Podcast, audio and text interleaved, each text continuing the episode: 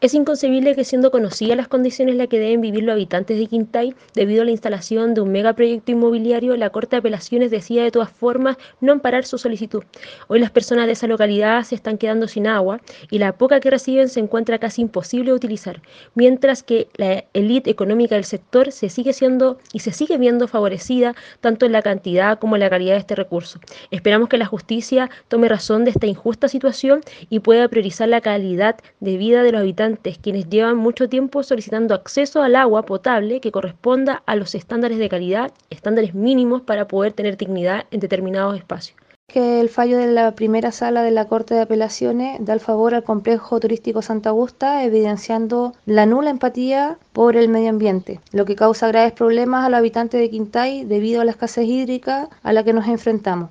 Enfatizar también el que no contamos con agua potable en estos momentos en la localidad, lo que empeora el cuadro en relación a medidas de higiene por el COVID-19. La balanza se inclina inexplicablemente a favor del empresariado, vulnerando nuestros derechos humanos. Esperamos que la Corte Suprema revierta la decisión y el recurso de protección sea acogido.